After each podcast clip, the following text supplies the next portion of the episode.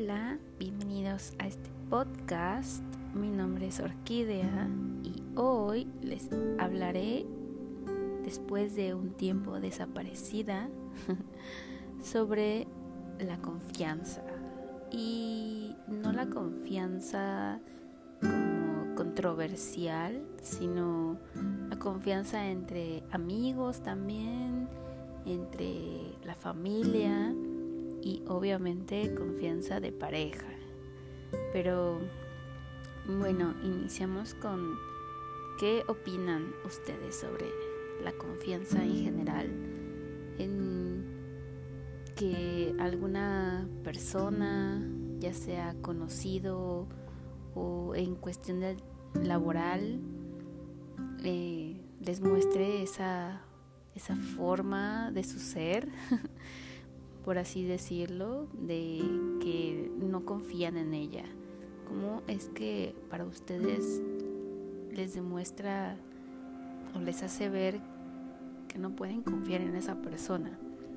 Número uno, que yo supongo que todos saben, es el cómo se expresa ¿no? de otras personas o el cómo trabaja en equipo o cómo está trabajando con algunos compañeros cercanos a ustedes, ¿no? Y a partir de eso ya no tienen la misma confianza de trabajar o de comentarle. Porque, bueno, en mi trabajo eh, hay algunas personas que son muy, muy buenas eh, colaboradores y, te dicen las cosas de tú puedes hacerle así y así, o, o te ayudo, te apoyo, te, te paso este archivo y, tú lo redactas como tú quieras. O yo igualmente les digo, ah, pues te lo mando y tú lo editas. Pero hay algunas que dicen, no, ahí está, ahí está tu archivo en PDF y para que no lo puedas editar y no puedas hacer más efectivo, ¿no? O, más rápido tu trabajo. Y entonces a partir de eso comienzas a seleccionar, ¿no? O, o a dejar a un lado qué personas puedes o con qué personas puedes colaborar o con qué personas puedes estar más en confianza o ser tus amigos dentro del trabajo. E igualmente así elegimos a nuestros amigos, ¿no?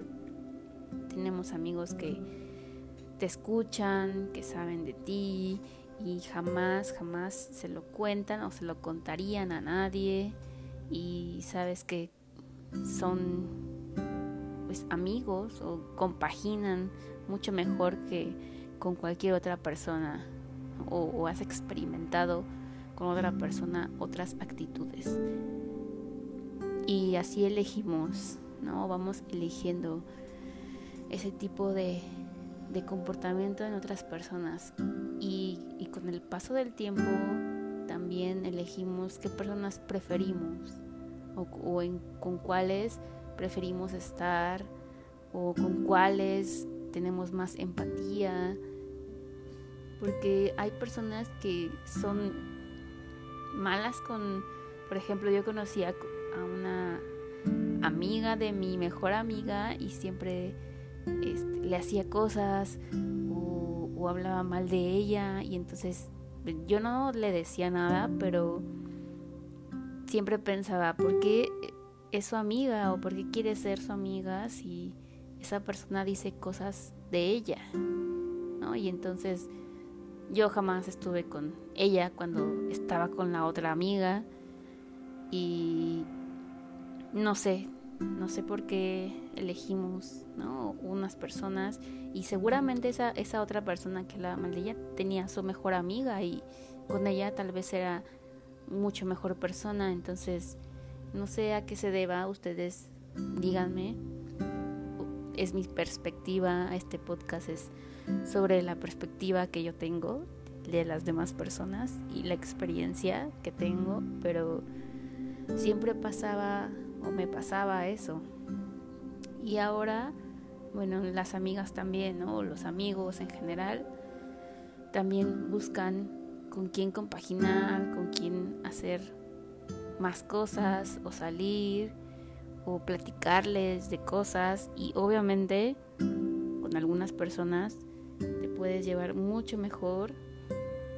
Y bueno, como vas creciendo y vas conociendo más personas, sabes con quién estar.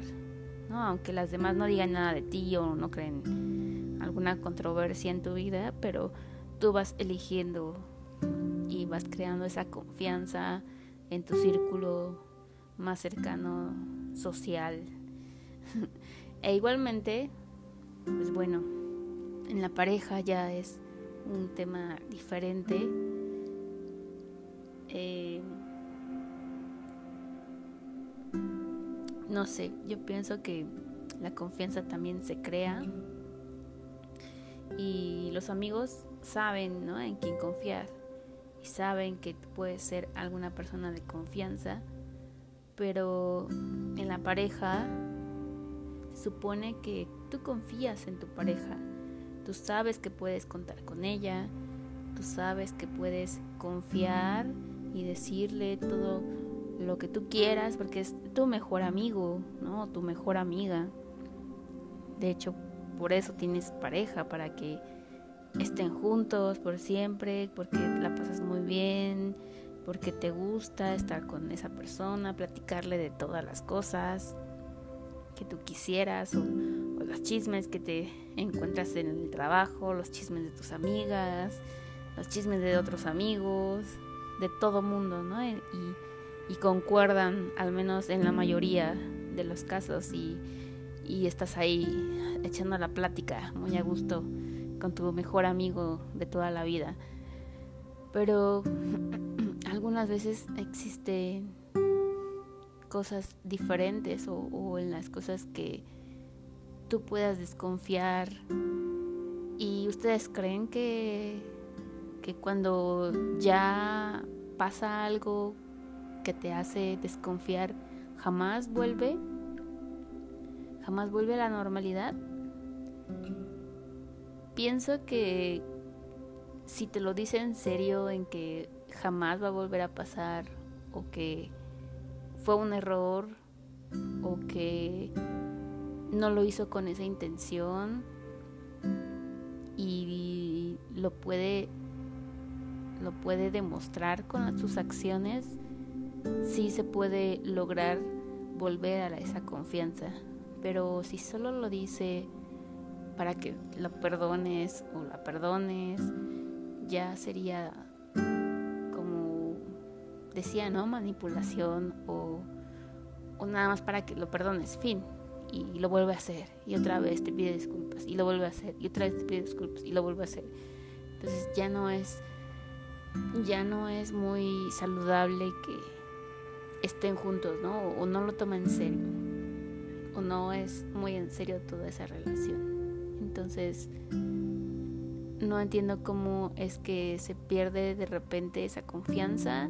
Cuando es de amigos, puedes decir, bueno, ok, no, no compaginamos, no estamos de acuerdo, ok, eres mi amiga, pero bueno, te hablo y te saludo, pero bye. Cuando es tu familia, puedes decir, ok, eh, es mi familia y pues puedo estar en desacuerdo, ellos de acuerdo, pero bueno, es mi familia, bye. Puedo no hablarles o sí hablarles. Pero cuando es de pareja, puedes decir, esa confianza debe de estar bien para los dos, si no, ya es demasiado, ¿no? No estar viviendo con esa angustia o pensando en otras cosas, inventándote historias en tu cabeza que quién sabe si van a pasar o si quién sabe si están pasando. Ya es como destruir la paz mental, destruir todo lo que quisieras de una pareja o destruir toda esa esa plática que siempre habías tenido, ¿no? Con alguien en quien sí confiabas y de repente Uf, desapareció. Entonces, es muy problemático.